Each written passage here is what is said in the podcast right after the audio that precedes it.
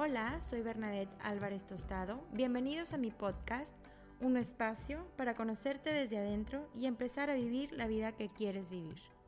Esto es Aprendiendo desde adentro. Hola, ¿cómo están? Bienvenidos a este espacio de nuevo. El día de hoy es un tema que me apasiona muchísimo y que creo que todos en el mundo deberíamos de estudiar, aprender y conocer que el invitado que tengo que hoy es para mí un honor que esté aquí porque su manera de explicar este tema que a veces se pudiera escuchar un poco muy elevado o, técnico, eh, su manera de explicarlo lo hace ver muy sencillo y sobre todo aplicado a nuestra vida. Es David de Rosario, quien es investigador pionero en el ámbito de la neurociencia aplicada al día a día y es profesor universitario.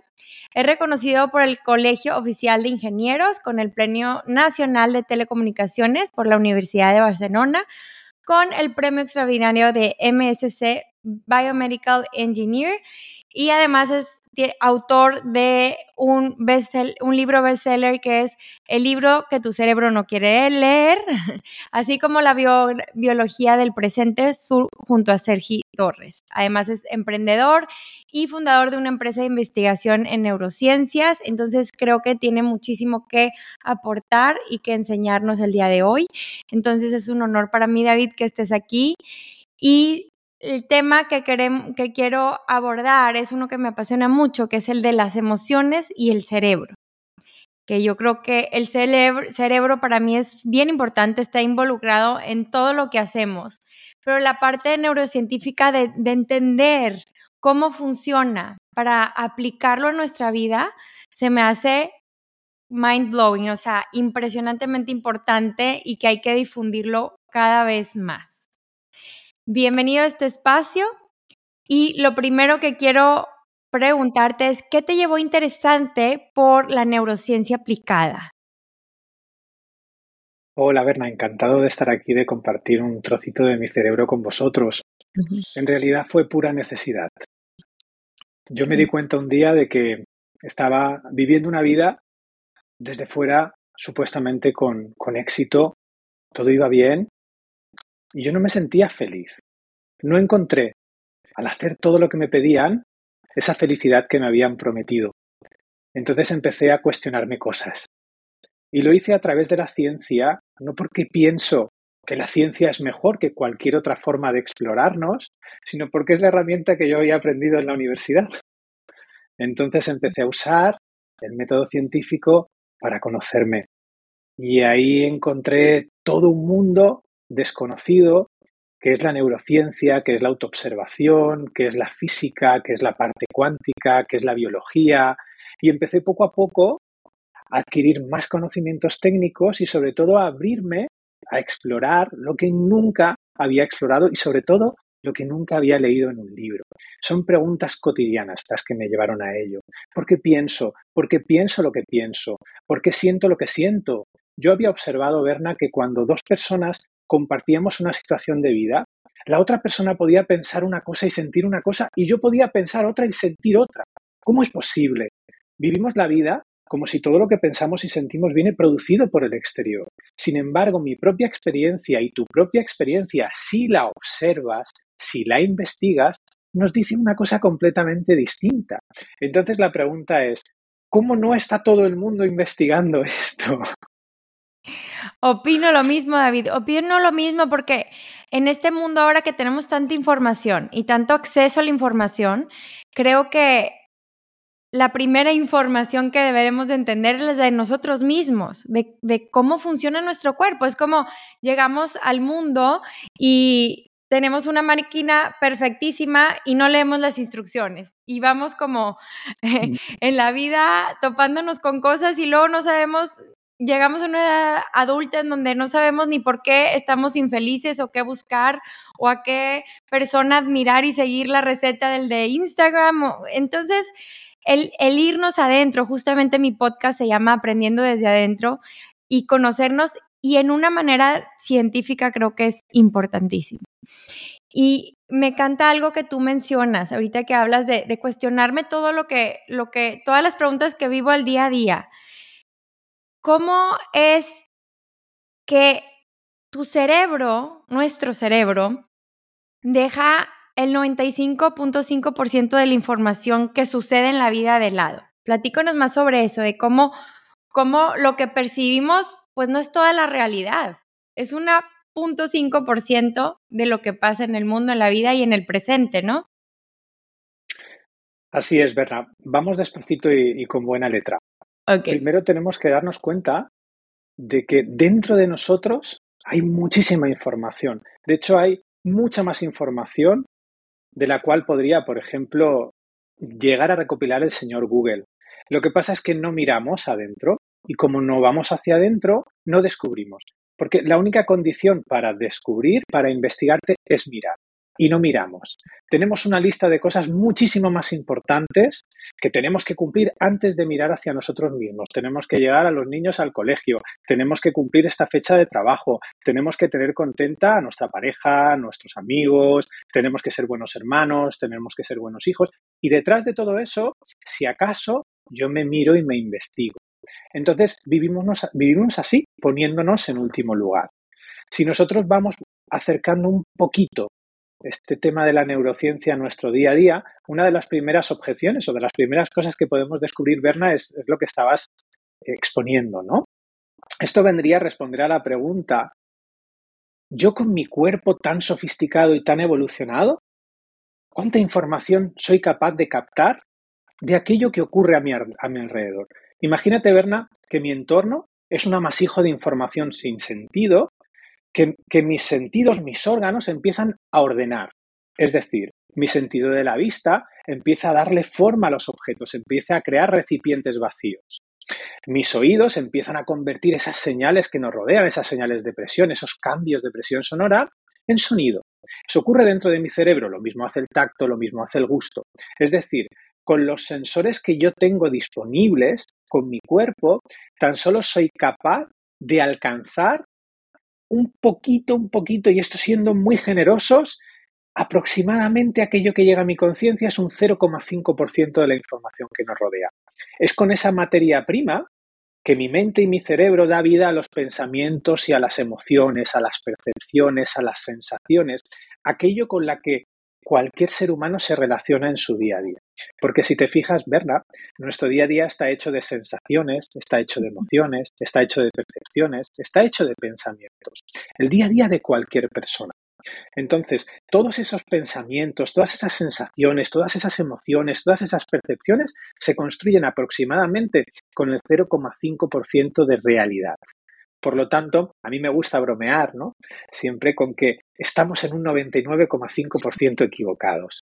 Y la ciencia, con sus aparatos, o la espiritualidad, por ejemplo, con su compasión, nos permite acceder a ese 99,5% de la información que no vemos. Por eso es tan apasionante, por eso es tan interesante, porque nos permite ver, Berna, nuestra vida, aquello que estamos viviendo desde un punto de vista diferente. Y para mí eso no tiene precio. Me encantó y me encanta, David, cómo pones las dos cosas, la espiritualidad y la ciencia. Y cómo la ciencia nos puede brindar esta información de cómo también la espiritualidad es parte esencial e importante de nuestra vida, ¿no?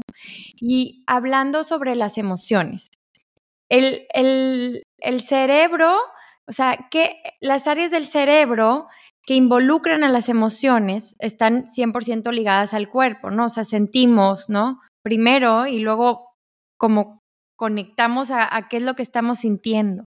¿Cómo defines tú las emociones y cómo, cómo es ese mecanismo de conexiones que suceden entre el cuerpo y el cerebro y las emociones? Que como dices tú, es como vivimos el día, ¿no? En la vida. Hiring for your small business? If you're not looking for professionals on LinkedIn, you're looking in the wrong place. That's like looking for your car keys in a fish tank. LinkedIn helps you hire professionals you can't find anywhere else, even those who aren't actively searching for a new job but might be open to the perfect role. In a given month, over 70% of LinkedIn users don't even visit other leading job sites. So start looking in the right place. With LinkedIn, you can hire professionals like a professional. Post your free job on linkedin.com slash people today. Ever catch yourself eating the same flavorless dinner three days in a row? Dreaming of something better? Well, HelloFresh is your guilt-free dream come true, baby. It's me, Gigi Palmer. Let's wake up those taste buds with hot, juicy pecan-crusted chicken or garlic butter shrimp scampi. Mm. Hello Fresh.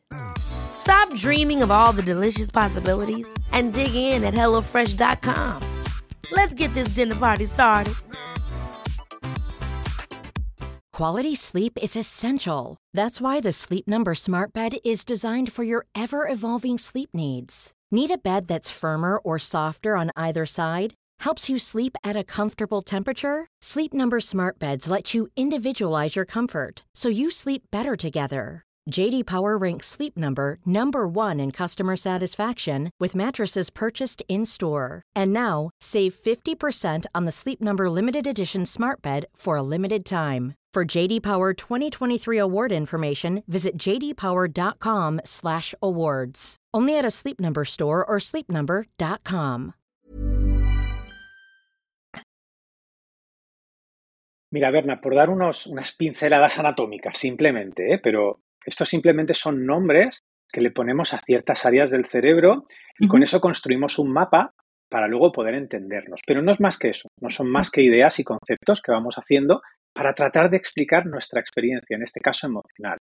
Si hablamos de estas áreas que están ahí en la receta de las emociones, hablaríamos de hipocampo, hablaríamos de corteza cingulada, hablaríamos de amígdala, hablaríamos también de área septal y también hablaríamos, por ejemplo, del mesencéfalo. Estas áreas, si tuviéramos que resumir este famoso sistema límbico, que antes fue el circuito de Papez, es lo que tradicionalmente se encarga de nuestras emociones. Es decir, cuando yo, por ejemplo, estoy mirando el rostro de una persona y esa persona, por ejemplo, está proyectando una emoción de miedo, automáticamente yo activo estas áreas para poder reproducir, construir, imaginar en mí cómo se siente una emoción de miedo. Y aquí hay dos cosas. Te voy a contar primero una historia que es bastante interesante porque pone de manifiesto cómo funcionan las emociones y luego vamos a romper un poquito la, visión clásica que todas las personas tenemos de las emociones, que es que las emociones se producen como si yo tocase la nota de un piano. Por ejemplo, yo vivo una situación de miedo y esa situación es el dedo que pulsa mi tecla del miedo y automáticamente mi cuerpo aparece esa emoción, ¿no? Esto que es la visión clásica de las emociones, ahora mismo no la tratamos así en el laboratorio. Vamos a descubrir después de esta historia cómo lo hacemos. Ok. La historia. No sé si habrás oído hablar del famoso cerebro triuno. Es decir, durante un tiempo estuvimos viendo desde el ámbito de la neurociencia evolutiva la posibilidad de que primero esté digamos, un cerebro reptiliano que se encarga de los instintos más primitivos, que después la evolución a los seres vivos nos dio esa parte emocional, ese sistema límbico, ¿no? Por ejemplo, apareció en los mamíferos. Y luego empezó esta corteza cerebral que es la responsable de la razón. Aquí tendríamos eh, como unas capas de cebolla, un cerebro instintivo más primitivo, un sistema límbico más nuevo, pero también primitivo comparado con la razón, y esta corteza cerebral, ¿no? Eso sería el cerebro triuno, y esto es un poco el modelo que podemos escuchar todavía en la universidad y sobre todo en, muchas formaciones de coaching y este tipo de, de cosas, ¿no? Hace unos 20-25 años que nos dimos cuenta de que esto no funciona así, de que sí que era un modelo muy pedagógico y de que era una muy buena idea a priori, pero cuando hemos hecho, por ejemplo, el escáner cerebral de un cerebro reptil, como puede ser el cerebro de un lagarto, hemos visto que no solo no tiene mucho que ver con, un cerebro humano, sino que además ha desarrollado unas habilidades portentosas, como por ejemplo una tortuga boba es capaz de, con su cerebro reptiliano, orientarse con los campos magnéticos de la Tierra y seguir rutas y luego deshacer esas rutas. Entonces estamos viendo de que no hay nada ajeno a la evolución, Luego hemos estado también descubriendo de que cuando una persona se emociona, hay partes de esta corteza cerebral que nosotros pensábamos, esto es la razón que también se activan y que cuando nosotros razonamos, también hay partes del sistema límbico que se activan. Por lo tanto, esta división que hacemos entre instintos primitivos, las emociones y la razón que tiene que dominar y mantener a raya a las emociones e instintos no es del todo así. De hecho, nuestras emociones tienen los mismos años evolutivos que nuestros pensamientos. Han seguido evolucionando, no se han parado en el tiempo, no se han congelado. Cuando empezamos a ver esto, observa Berna como nuestra forma de funcionar, de decir yo tengo que controlar y tomar decisiones, todo la razón, la razón, la razón, no se ajusta al punto de vista que la neurociencia o los neurocientíficos estamos encontrando hoy en día. Entonces empezamos a ver de que es muy importante la parte emocional, es muy importante la parte racional y es muy importante la parte instintiva. Entonces estamos empezando a redefinir cómo funcionamos. Ya no tenemos que dominar con estas con esta razón, estas emociones que indomables, ¿no? Y estos instintos, sino que vemos que son tres entes cognitivos igualmente evolucionados que tenemos a nuestra disposición si realmente estamos abiertos a aprender a usarlos. Porque observa Berna que nos encanta pensar la vida en lugar de vivirla. Y entonces nosotros lo único que hacemos es reaccionar a nuestras creencias y no investigamos. Cuando no investigamos, perdemos el poder. Perdemos el poder de descubrir, perdemos el poder de sorprendernos, perdemos el poder realmente de conocernos y de darnos cuenta, como hacíamos en esta avanzadilla de esta segunda pregunta, de que hay muchísima más información dentro de nosotros que en la red en Internet. ¿Cuándo vas a empezar a hacerte clic? ¿Cuándo vas a empezar a buscar en tu buscador emocional? ¿Cuándo vas a ver cómo funcionan tus instintos, tus emociones? Porque todo eso está ahí disponible. No tienes que hacer una suscripción premium, no tienes que hacer nada. Solo tienes que empezar a observarte, tienes que empezar a mirarte.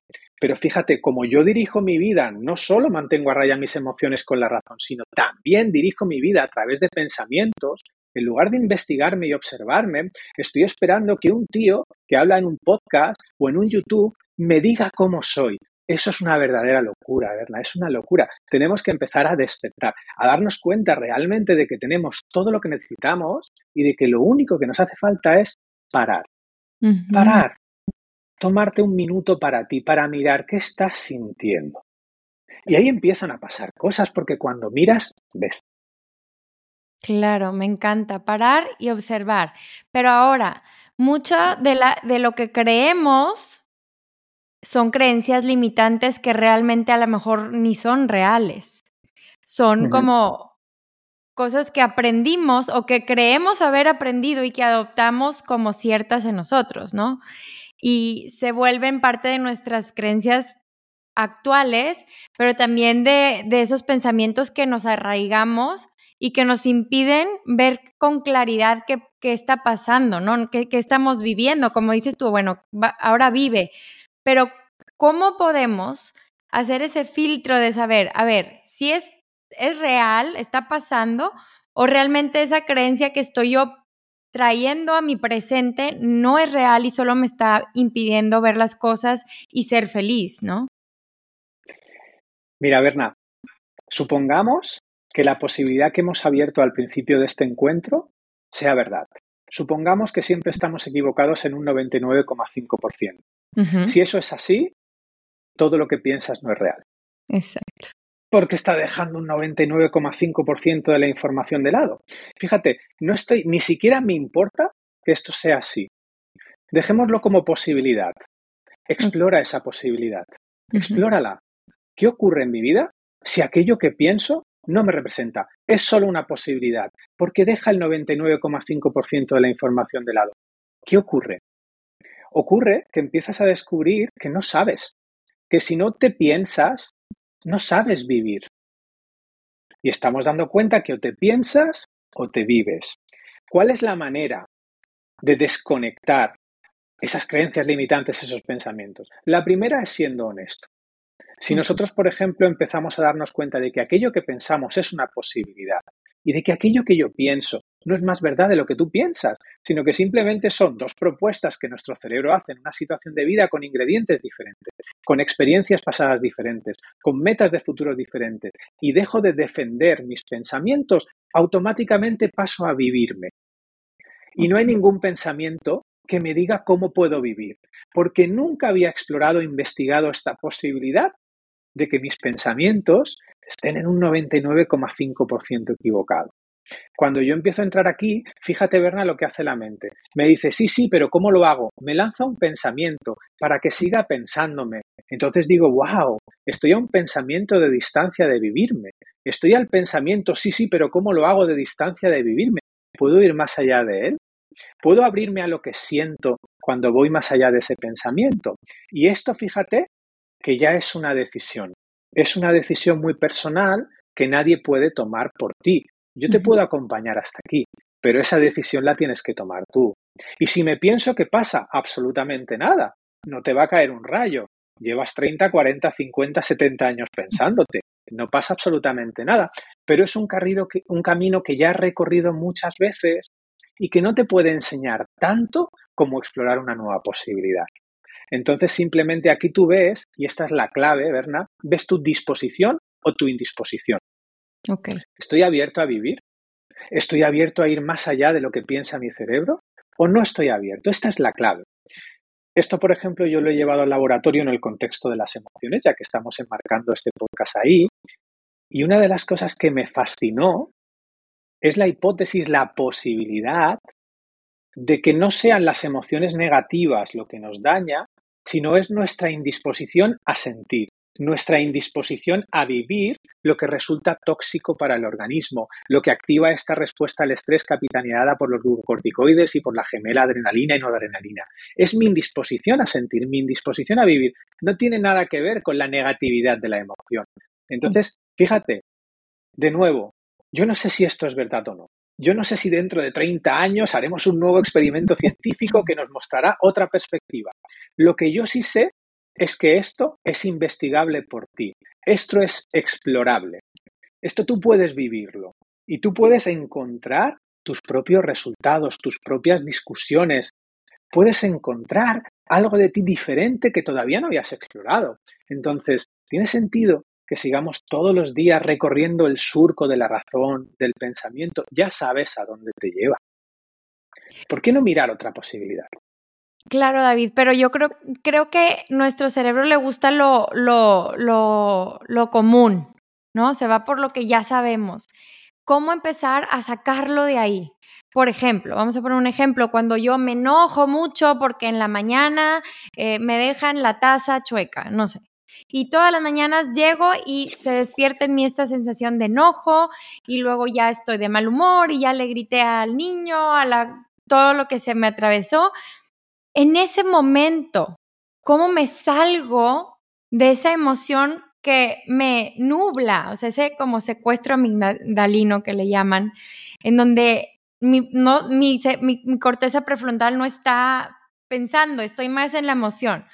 ¿Cómo ahí empiezo a explorar? Porque creo que ahí son los momentos más complicados en donde me abro a la experiencia, ni siquiera va no va a aparecer por aquí porque estoy tan secuestrado.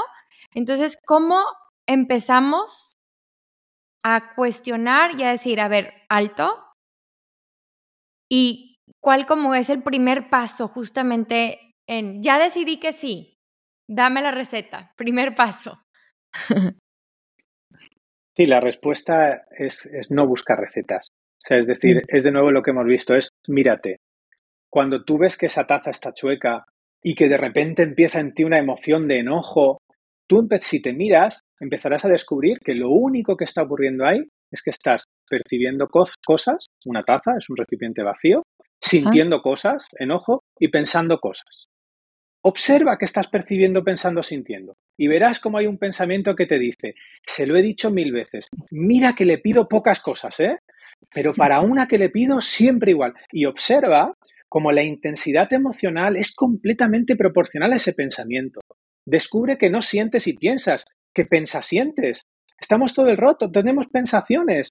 Los pensamientos que nuestro cerebro nos ofrece son totalmente coherentes con las emociones que sentimos. ¡Ostras, qué descubrimiento! Y esto no tiene nada que ver con la taza ni con quien la ha puesto ahí. Esto tiene que ver contigo. ¿Puedes asumir esa responsabilidad? ¿Puedes asumir que el que está pensando eso y sintiendo eso eres tú? Puede ser que, por ejemplo, una otra persona viva la misma situación de vida, vea exactamente la misma taza y diga qué taza más bonita y tenga una experiencia emocional completamente distinta. Puedes asumir lo que estás sintiendo en lugar de proyectarlo. Cuando dices sí y asumes, empiezas a mirar. Con una emoción, Berna, puedes hacer dos cosas. O la proyectas y la tiras a los demás. Es que fíjate la taza, fíjate este tío lo que hace, mira que se lo he dicho. Es decir, pongo el origen de lo que estoy sintiendo en ti, en tu incompetencia con las tazas, porque eres un incompetente, porque no la dejas en el lavavajillas o no la friegas siempre por ahí. O puedes simplemente asumir, es decir, o sientes y te descubres, ostras, estoy pensando cosas, estoy sintiendo cosas, o lo proyectas. Ya está, no puedes más hacer más. O sientes o proyectas. Normalmente, Bernal, lo que solemos hacer es, sin parar, sin mirar, es proyectar. Es inferir. Fíjate, aquí lo que ocurre es que la taza es el origen de tu sentir. Y vivimos así. La taza es el origen de mi sentir, la presidenta del gobierno es el origen de mi sentir, mi jefa es el origen de mi sentir, el perro que acaba de mear en la esquina es el origen de mi sentir, el dueño que no ha recogido la caca es el origen de mi sentir, mm. y así vivimos. No nos damos cuenta de que en esa misma situación de vida yo estoy percibiendo, pensando y sintiendo cosas. Y fíjate lo que ocurre. Yo infiero y entonces utilizo aquello que estoy sintiendo, es decir, mi enojo, para darle al pensamiento, es que es un incompetente, no recoge la taza, no sabe dejar la, condición de hecho. Usamos nuestra emoción de enojo como prueba irrefutable de que aquello que pensamos es verdad. Es una locura. Nada de eso es real. Solo estás, y no tú, tu cerebro está pensando cosas y tu sistema nervioso está sintiendo cosas. Tú eres el espectador de todo eso. Y puedes decir, estoy enojado, por lo tanto yo me he identificado completamente con la emoción y como es muy intensa y no quiero abrirme a sentirla porque no veo que tiene su origen en el pensamiento, la proyecto. Al proyectarla renuncio a sentirla. Al renunciar a sentirla, hasta que no te cambie a ti y no dejes las tazas donde yo quiero, seguiré sintiendo enojo. Cuando yo empiezo a descubrir todo esto y renuncio a proyectar, me abro a sentir. Cuando yo me abro a sentir, empiezo a darme cuenta de que estoy pensando un montón de cosas, de que estoy sintiendo un montón de cosas. Y, por ejemplo, volviendo al origen de nuestra charla, si yo empiezo a descubrir de que aquello que yo estoy pensando es solo una posibilidad, empiezo a descubrir de que aquello que yo estoy sintiendo tan solo es una posibilidad coherente con aquello que yo decido pensar porque yo decido pensar una cosa cada vez que le presto atención sostenida. Mi cerebro puede proponer lo que quiera. Él puede lanzar una propuesta, pero yo soy libre de usarla o no. Y ahí es donde está la clave, ahí es donde está la libertad. Observa, da igual lo que decidas, da igual que la uses o no, porque parar y ver esto ya te devuelve el poder de decidir. Y el poder de decidir es una libertad, una libertad que todos poseemos, pero que muy pocos ejercemos porque vamos detrás del pensamiento con la confusión de que nosotros somos el pensamiento, de que yo soy quien piensa, no. Piensa tu cerebro y lo hace con la misma naturalidad que tu corazón bombea sangre o tus pulmones aire, con la misma naturalidad que tu estómago, tu sistema digestivo hace la digestión. Es su función pensar. Puedes dejarlo tranquilo. Puedes simplemente observar cómo tú te relacionas con ese pensamiento. Puedes simplemente observar la coherencia brutal que hay entre lo que sientes y lo que piensas, puedes hacer eso. Cuando haces eso, Berna, paras. Cuando haces eso, Berna, se abre la posibilidad de decidir. Si no paras, ya sabemos, es una vida humana normal y corriente que no tiene nada de malo, pero que es tremendamente aburrida. Hay que parar y observar. Y hablando de, todo esto que vivimos, muchas veces es por una memoria, ¿no? Por una memoria de que alguna vez nos sucedió eso y ahora lo volvemos a replicar en, una situación similar, ¿no? Em, tú hablas que las memorias también muchas veces son falsas, ¿no? Que, realmente no representan la realidad por la misma parte del, del sesgo que tenemos en la percepción. Em, ¿Cómo influyen las experiencias pasadas, por ejemplo, nuestra niñez o lo que pasó en, hace algunos años, en la formación de estas respuestas emocionales ya hoy en día? ¿Y cómo poderlas, bueno, perdón, y cómo poder como deslindarnos un poquito de, de, ellas para no encasquetarnos ahí? ¿no? Vamos, vamos, me encanta la pregunta. Mira, nuestro hipocampo, es decir, nuestra memoria a largo plazo, una de las cosas que hace para seleccionar los recuerdos es mirar la intensidad emocional. Esto lo estamos explicando un poco para que todos lo podamos entender. Es, es complejísimo, todavía no sabemos bien bien cómo funciona a nivel de, de neurociencia, de redes y correlatos neuronales. Pero vamos allá. Entonces, mi sistema de memoria, de recuerdos, utiliza la intensidad emocional, mis miedos, para seleccionar eh, cuáles son los recuerdos más a tener en cuenta a la hora, por ejemplo, de engendrar un pensamiento en una situación de vida. Es decir, también puede haber una comunicación, por ejemplo, es decir, yo vivo una situación de vida y una pensación que viví, fíjate que ya te hablo de complejo pensamiento, emoción como si fueran la misma cosa, de repente emerge. Es decir, yo empiezo a sentir lo mismo y empiezo a pensar cosas parecidas. Hay una situación de vida que es el contexto externo, el cual queda registrado en mi, en mi hipocampo y automáticamente, sobre todo, si aquello que viví fue novedoso, si fue inesperado, si, se, si yo tuve una intensidad emocional muy elevada, eso queda registrado y entonces la probabilidad de que cuando yo viva una situación de vida similar, mi organismo me vuelva a proponer una pensación similar, aumenta, ¿no? Entonces, yo estoy viviendo una situación de vida, imagínate, por ejemplo, que yo tuve un accidente de coche, ¿vale? Por, poner un ejemplo que, todos nos podamos llevar a, lo cotidiano, al día a día. Y de repente estoy paseando por la calle y oigo un frenazo de un coche. Es decir, ese sonido tiene la capacidad de evocar, de despertar en mí una emoción. Sin embargo, esto ocurre muy pocas veces. La mayor parte del tiempo sentimos. Es decir, yo veo una cosa, mi cerebro me lanza un pensamiento y siento una emoción. Entonces, estas eh, vemos que hay como dos tipos de reacciones. Una que se activa por un sonido y que es completamente instintiva, que nace de un momento que quedó ahí congelado, vamos a decirlo, traumático, entre comillas. Eso es lo que yo llamo una emoción enredada. Y eso, digamos, que utiliza un sistema particular para funcionar. Pero eso nos ocurre a lo mejor un 5% del tiempo, un 8%, un 8 del tiempo. Sin embargo, la gran parte del día estamos pensando sintiendo. Sin embargo, a la hora de proponer un pensamiento tu cerebro, también utiliza los recuerdos. También utiliza qué pensamientos fueron usados en una situación de vida similar. Entonces, de ahí partimos. Lo que estamos viendo es que los recuerdos, la memoria, que está construida con ese 0,5%, es decir, lo que hace la memoria es ese 0,5% de información que llega a mi parte consciente, trata de transformarla en recuerdo y por el camino se pierde muchísima más información. Es decir, aquello que yo estoy viviendo a tiempo real ahora deja el 99,5% de la información de lado, el recuerdo, por narices, tiene que dejar muchísima más información de lado, ¿no? Y aparte hemos descubierto, como muchos experimentos como los de Elizabeth Loftus, que la memoria además cambia con el tiempo. Entonces, los seres humanos estamos utilizando la memoria para dirigir nuestra vida cuando no nos damos cuenta de que no solo un recuerdo, sino ningún pensamiento está diseñado para dirigir una vida. De ahí viene el cacao. Estamos dándonos cuenta de que un recuerdo miente más que habla. Es algo que es como una especie de... Imagínate que tú tienes que hacer un dibujo, pero solo tienes un lápiz.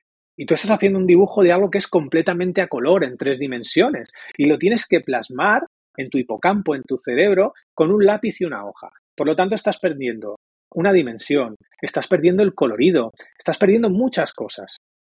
Entonces, ¿tiene sentido realmente que tú luego utilices ese dibujo para dirigir tu vida cuando puedes acceder todo el tiempo a la imagen en tres dimensiones y en color? Eh, esta respuesta, pues volvemos, ¿no? Es como muy individual, pero cae por su propio peso.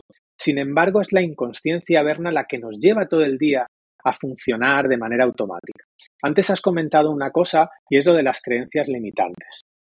Cuando tú empiezas a observarte, te das cuenta de que sí es cierto de que tu cerebro tiende en diferentes situaciones de vida a pensar cosas concretas. Es decir, el pensamiento que tu cerebro te lanza muchas veces es el mismo.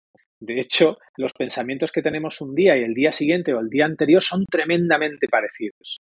Entonces, es verdad que mi cerebro tiene unas condiciones iniciales, que me lanza un pensamiento. Sin embargo, ese pensamiento, si yo no lo uso, no me limita. Pero como no paramos, no vemos la posibilidad de no usarlo.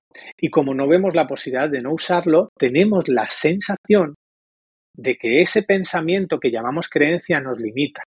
Pero una creencia limitante no tiene la capacidad real de limitarte si tú no lo usas. Y esa es la liberación. Puedes dejarte el curso que estás haciendo para desprenderte de creencias limitantes y puedes empezar a investigarte y a no crearte nada de lo que estás escuchando. Pruébalo. O sea, yo, yo estoy obsesionado, Berna, con el método científico. Prueba, prueba. ¿A ti te sirve?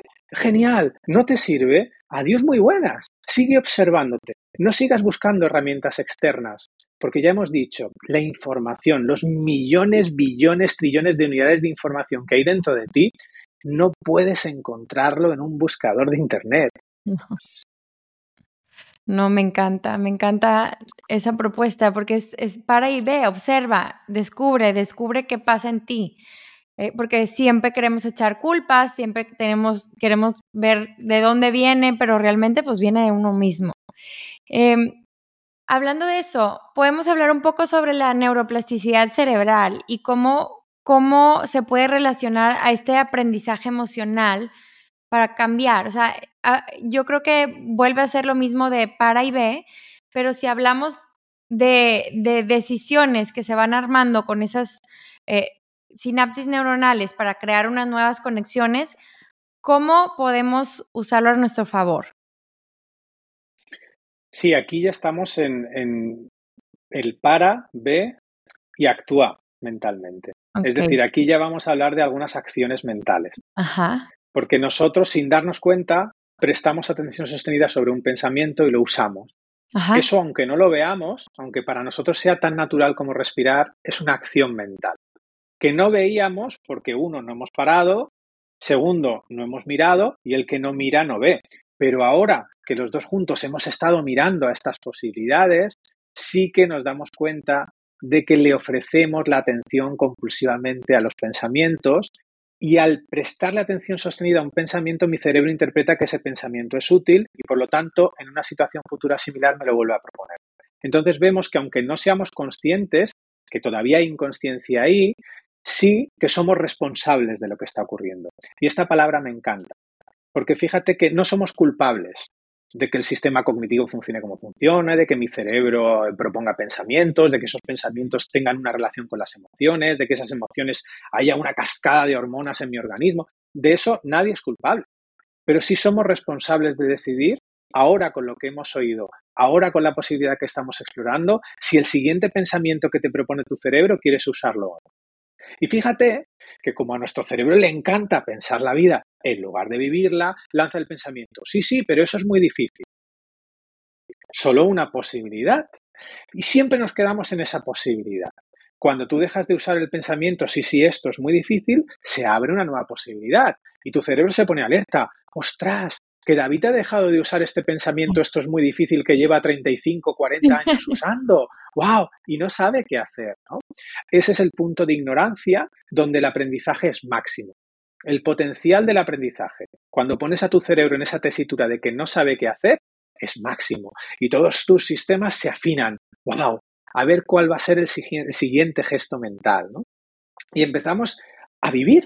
Es simplemente este gesto, este punto de ignorancia. Fíjate, Berna, nos pasamos la vida tratando de tener el control de las cosas, ¿no? Y lo hacemos a través de la razón. Planificamos, hacemos esto. Y no estoy diciendo que eso esté mal. Estoy diciendo de que, por ejemplo, si yo estoy planificando el día que voy a grabar un podcast, eso es muy útil, nos permite a ti y a mí ponernos de acuerdo y eso es bastante óptimo a la hora de funcionar, de la gestión del tiempo y de ponernos de acuerdo y de hacer que esto pueda ser realidad.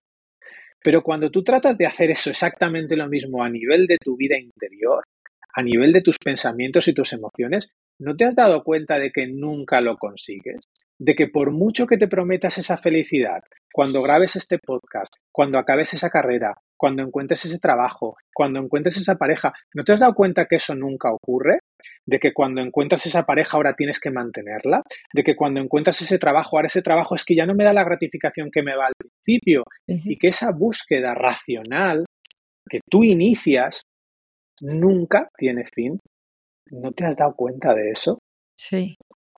¿No te has dado cuenta que esa búsqueda está totalmente dirigida por propuestas neuronales, por un pensamiento tras otro que sí se visten de hecho, pero que en realidad cuando los miras a los ojos siguen siendo una posibilidad que ha dejado el 99,5% de la información de lado? ¿Puedes reconocer de una vez, no pasa nada, que no sabemos vivir? que somos expertos pensadores, pero que somos pésimos vividores, no pasa nada. Es en esa inocencia, en esa ignorancia, donde podemos aprender. Donde después de escuchar esto estarás diciendo, ostras, ¿y qué me va a proponer mi cerebro ahora? ¿Sabes? O sea, ¿cuál va a ser el siguiente pensamiento? Puedes ver cómo se convierte en un juego. En un juego en el que tú puedes asumir la responsabilidad, en un juego en el que tú tienes la libertad de decidir, en un juego en el que tus pensamientos no te representan, un juego en el que un pensamiento no tiene la capacidad de definirte, no puedes decir cómo eres ni quién eres.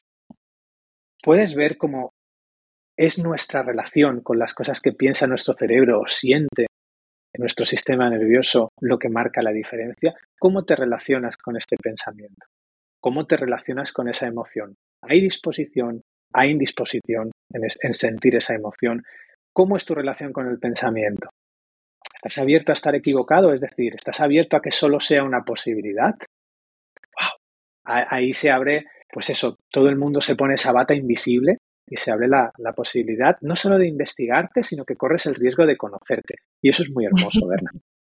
Claro, te empodera, te empodera y entonces ya tomas tú la responsabilidad de tu vida, ¿no? ¿Y qué técnicas o prácticas podemos usar para hacer esa pausa en momentos donde ya tenemos el piloto automático para, para hacerlo realidad? O sea, que se vuelva un hábito y que lo hagamos y que lo hagamos parte de nuestras vidas.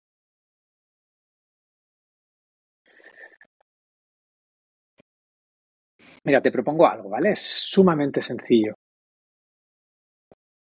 Sabes que muchas veces refrescamos el correo electrónico de manera automática o consultamos las redes sociales en busca no sé muy bien de qué. Sí. Empieza simplemente a emplear ese tiempo en observarte. Ok. Sin miedo a lo que puedas ver, ¿no? Porque observa como este encuentro, por ejemplo, Imagínate que lo ven 10 personas. Si tú empiezas a usar, ahora mismo tú, esta grabación que hemos hecho, esto como experimento y como, como esto que estamos proponiendo, y empiezas a descubrir de que a una persona le gusta, de que a una persona no le gusta, de que a una persona le cambia la vida, de que a otra persona, uff, esto ya lo sabía, y empiezas a mirar eso desde un punto de vista coherente con nuestra forma de funcionar, empiezas a descubrir de que nada de eso es real de que son solo posibilidades que estos 10 cerebros están proyectando, están infiriendo sobre un recipiente vacío, que es esto que estamos haciendo juntos. Cuando tú empiezas a darte cuenta de cómo funcionas, empiezas a respetar a los demás.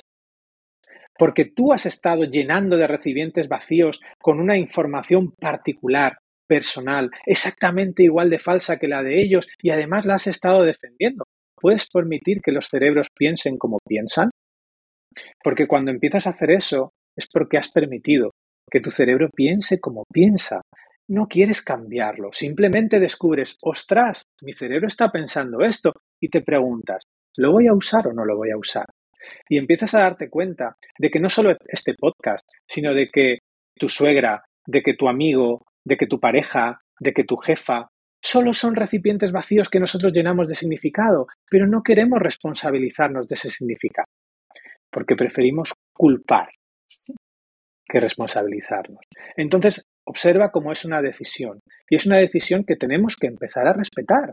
Podemos ver como que un like no significa nada. Podemos ver como un comentario no significa nada. Podemos ver como un pensamiento no significa nada. Para poder ver eso en los demás, primero lo tienes que ver en ti. Y tienes que empezar a darte cuenta y a comportarte de manera coherente con cómo funcionas. Fíjate cómo siempre queremos educar a nuestros hijos. No, este, esto es solo un pensamiento, es una propuesta neuronal, pero luego nos ven a nosotros defender nuestros pensamientos como si fueran hechos, ¿no? Eh, mira cómo intentamos decirles a nuestros hijos, no, no, mira, tú la emoción, ábrete a sentir la emoción.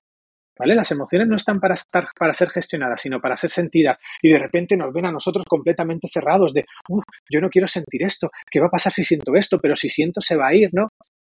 Eh, honestidad, coherencia. ¿Puedo empezar a comportarme de una manera coherente con cómo funciono? ¿Para qué? No lo sé. Porque aquí tengo dos opciones. O empiezo a marcarme objetivos, pues voy a hacerlo para esto, para lo otro, para no sé qué, que para poder hacer eso tengo que dejar de observarme y de mirarme, es decir, tengo que pasar a pensar la vida en lugar de vivirla, o puedo abrirme a descubrir. La respuesta a la pregunta ¿para qué? es una experiencia, no es un argumento racional. Es una experiencia que nos invita a vivir. Entonces, podemos darnos cuenta de que a nuestro alrededor solo hay cerebros que están lanzando propuestas neuronales y que están sintiendo emociones que son coherentes con esas propuestas que lanzan. Al que le gusta esto, ¡guau! siente bienestar. Al que no le gusta, ¡uh! siente miedo.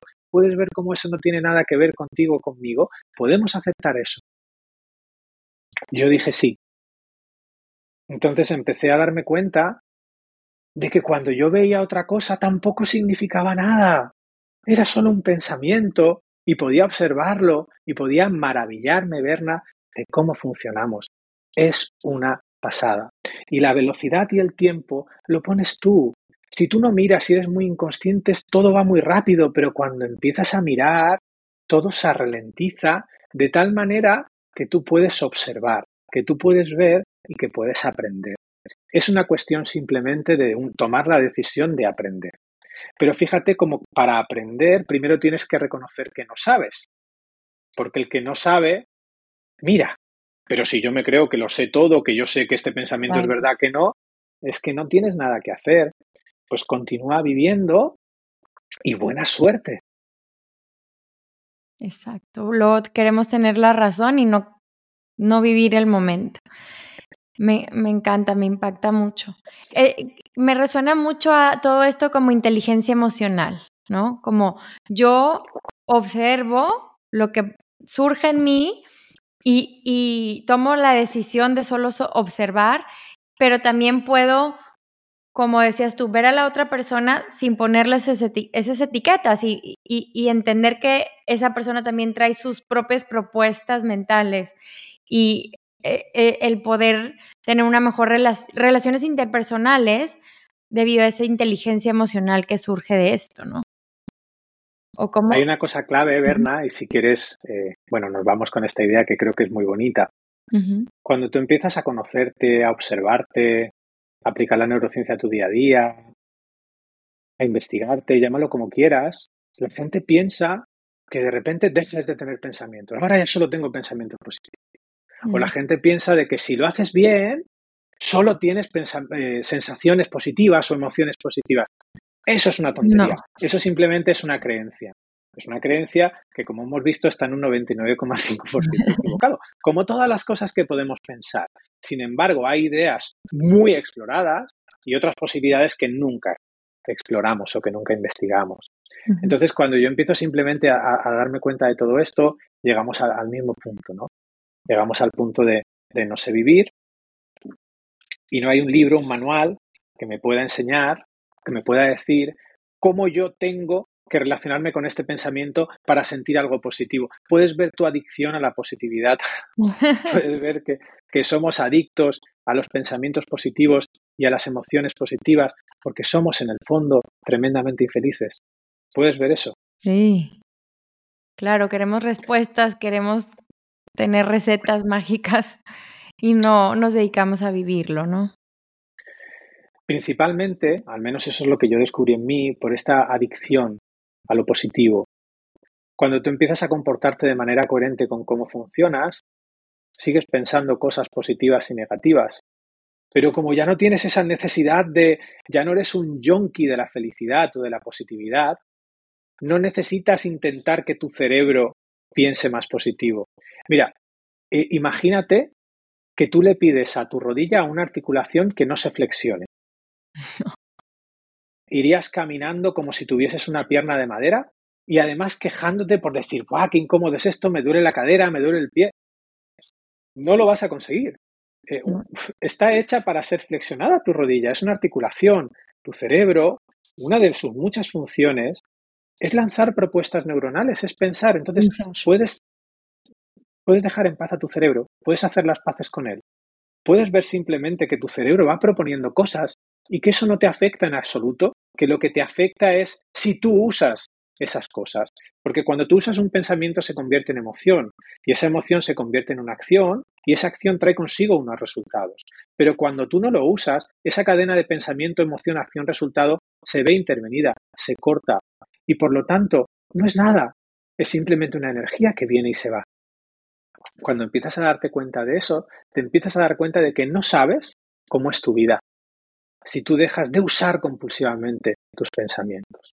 Y entonces empiezas a vivirla. Es que no hay otra. Después de esto no es un bueno, ¿y entonces qué hago yo? No, no, la respuesta a esto no es otro pensamiento, es tu vida, está ahí, puedes explorarte, puedes ver ese pensamiento de, ¡buah! Pero yo no sé si esto lo voy a hacer bien. Puedes ver cómo quieres hacerlo bien para buscar esa sensación positiva.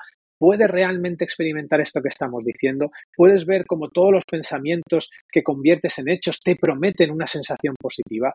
Como hay pocas personas que sanas con sus necesidades básicas cubiertas, que realmente usen compulsivamente pensamientos que le prometan una emoción negativa. Salvo casos muy puntuales, hay, hay ciertos aspectos que, pero en general, ¿no? Ves como todo lo que piensas y todo lo que haces y todo lo que usas automáticamente lo haces supuestamente por tu propio bien, por tu propia positividad. ¿Puedes ver eso? Puedes ver cómo constantemente tus pensamientos están tratando de hacer positiva una vida que carece de esa positividad. Puedes ver cuántos años llevas haciendo eso. Ver eso, wow, es como sacarte una entrada para el mejor partido de fútbol en el palco presidencial, ¿no?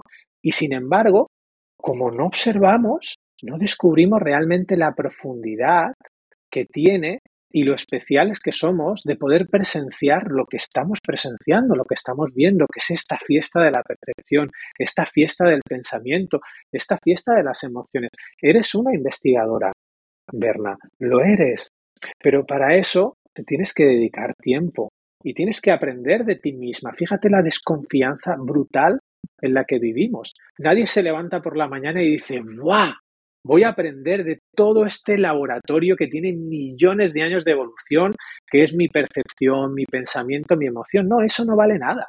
Me compro el bestseller para que me diga cómo soy, cómo pienso y cómo funciono, ¿no? Bueno, vida humana, hermosa, bonita, por descubrir. Vamos a ello. Y pueden la meditación y el mindfulness aportar a esto, ¿no? A, voltear hacia adentro, ¿no? Un poquito. ¿O ¿Cómo lo ves tú? Las herramientas en general o las recetas tienen un potencial limitado. Es decir, no es tan importante la herramienta en sí, sino para qué yo la uso.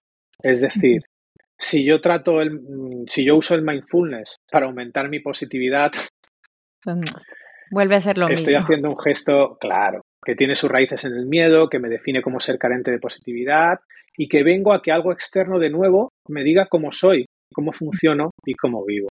Entonces empezamos a ver que esa base de la cual yo inicio mis acciones tiñe todo el proceso. Si yo inicio mi acción, por ejemplo, en busca de positividad, porque tengo miedo a seguir sufriendo, a seguir teniendo esta ansiedad, todo ese pensamiento que está teñido de miedo, aunque no lo vea, se disfraza de objetivo, de no, yo quiero ser positivo, pero en el fondo hay miedo a seguir sufriendo.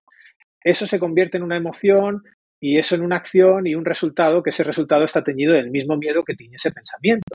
Entonces, aquí de nuevo nos toca cada vez que vamos a iniciar una acción, a parar y decir, ¿desde dónde estoy iniciando esto?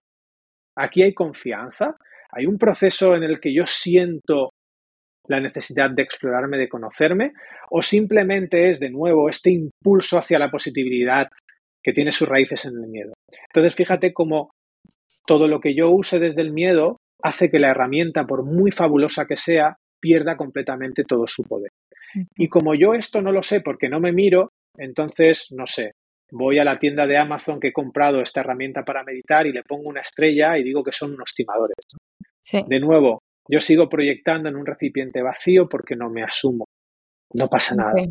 En el siguiente pensamiento tienes la capacidad de asumirte. Es hermoso y es constante. Fíjate cómo cada momento es una posibilidad de asumirte. Cada momento es una posibilidad de reconocerte.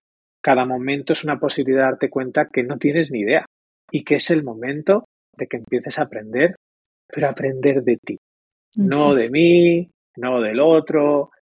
Está bien, mira desde dónde usas las cosas, mira, tú realmente experimenta como cuando utilizas una herramienta como puede ser el mindfulness, mindfulness desde un espacio u otro, es completamente diferente, que parecen herramientas diferentes. Es que no tiene nada que ver, en uno está la compulsividad, la compulsividad de decir, es que estoy meditando, pero yo no me siento mejor, pero yo no sé cuánto, yo no sé quinto, está el objetivo, ¿no? La positividad, y en el otro está el descubrirse. ¿Qué ocurre si yo hago esto? Y empiezas a sentir y empiezas a ver que estás pensando cosas y sintiendo cosas y cada cosa que piensas y sientes te está mostrando un poquito de ti, de cómo funciona tu sistema cognitivo, de cómo funciona tu sistema mental. Y eso es maravilloso, ¿no? Entonces podemos usar la vida para sufrirla o para vivirla, para pensarla o para descubrirla. Y esto de nuevo, eh, ya digo, Berna, que es una decisión muy individual. Yo durante muchos años de mi vida decidí únicamente pensar la vida. No, por eso digo, cuando veo a alguien decidiendo pensar la vida, lo único que siento es empatía. Es decir, hostia, pues como yo, ¿sabes? Y, y, para mí llegó mi momento en el que me cansé de vivir una y otra vez todo el rato lo mismo y me habría otra cosa. Bueno, no pasa nada. Es tu momento, no es tu momento. Puedes respetar eso también. Puedes permitirte pensar todo lo que quieras. Puedes permitírtelo porque desde ese permitir es de donde vamos a encontrar la bisagra para poder investigar otros espacios. ¿no? Fíjate que todo el mundo piensa de que hay que encontrar una idea mejor, hay que encontrar eh, un objetivo mejor, hay que encontrar un libro, algo, No, es el permiso que tú te das, la mejor técnica que puedes encontrar. ¿Qué decir? Creo que ya hay mucho dicho, Berna, y, y, y que ahí hay un espacio ya que, que ya es experiencial, es vivencial, ya lo que toca es vivir. Es vivir, experimentarlo. Una pregunta que, que siempre le hago a todos mis invitados en este podcast es, justo como se llama, ¿qué es algo que hayas aprendido desde adentro? Algo en tu vida significativamente que hasta que no lo entendiste desde ti, pudiste hacer ese clic. Wow, para mí es clarísimo, es mi absoluta ignorancia. Cuando miré dentro, descubrí que no sabía vivir, que descubrí que no sabía por qué tenía eso, que era un pensamiento, descubrí que no sabía qué hacer con él, descubrí que solo huía de mis emociones, descubrí que yo creo que la vida es como yo la pienso, y cuando empecé a mirar adentro y vi eso, descubrí, Berna, mi absoluta ignorancia no sabía vivir, no sé vivir. Por eso investigo. Todas las personas que estamos hablando acerca de cómo funcionamos es porque todavía no sabemos vivir. Porque cuando realmente aprendes a vivir y conectas con la vida, no hay necesidad de comunicar. Eh, la necesidad de comunicar es simplemente un proceso de integración. Yo investigo en el laboratorio, tanto de mi vida, de mi día a día, como de la universidad, yo ahí voy sacando unas conclusiones y la manera que yo tengo de integrar eso es compartiendo. Es compartiendo. En el momento en el que yo eso lo tenga 100% integrado, ya no existirá la necesidad de compartir. Entonces yo puedo compartir esto porque sigo usando pensamientos inútiles compulsivamente, porque sigo estando indispuesto a sentir emociones. Entonces cuando yo vuelvo a mirar adentro, sigo viendo mi ignorancia, sigo viendo mi ignorancia. Y esa ignorancia, como hemos visto, es el punto de máximo aprendizaje. Cuando vivo hacia adentro, simplemente veo aprendizaje, veo ganas de vivir. Me encantó. Y tienes razón, como que comunicamos para reiterar eso que estamos aprendiendo viviendo. Y qué, qué padre ir encontrando, pero en estos momentos como más libertad de vivir y realmente estar, ¿no? Todo lo que no nos dé eso, Berna, no es vivir. Son solo ideas. Son solo ideas, exactamente. David, gracias, gracias por toda esta información. Hay que escuchar varias veces este episodio para volver a la raíz de decir, vive, o sea, vive, para y observa y vive, ¿no? Y creo que todos en este mundo necesitamos hacerlo para hacer un mejor mundo y dejar de quejarnos y empezar a vivir más. ¿no? Gracias, Berna, muchas gracias.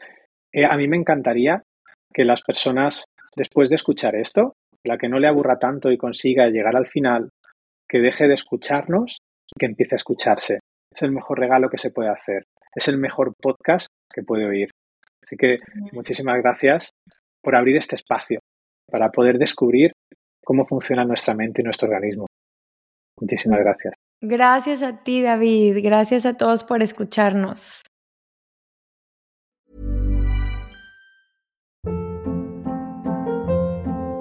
Hold up. What was that? Boring. No flavor. That was as bad as those leftovers you ate all week. Kiki Palmer here, and it's time to say hello to something fresh and guilt-free. Hello Fresh. Jazz up dinner with pecan-crusted chicken or garlic butter shrimp scampi. Now that's music to my mouth. Hello Fresh. Let's get this dinner party started. Discover all the delicious possibilities at hellofresh.com.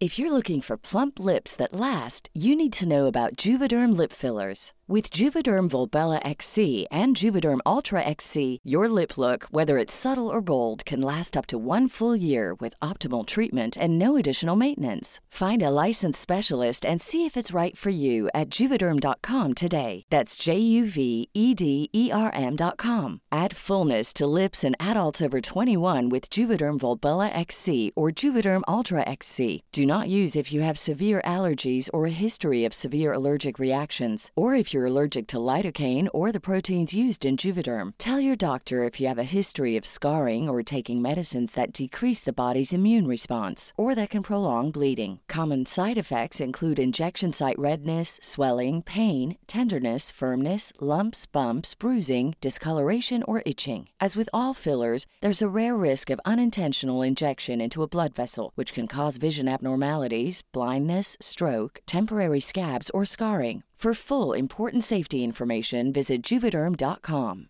Even when we're on a budget, we still deserve nice things. Quince is a place to scoop up stunning high-end goods for 50 to 80% less than similar brands. They have buttery soft cashmere sweaters starting at $50, luxurious Italian leather bags, and so much more. Plus, Quince only works with factories that use safe, ethical, and responsible manufacturing. Get the high-end goods you'll love without the high price tag with Quince. Go to quince.com slash style for free shipping and 365-day returns.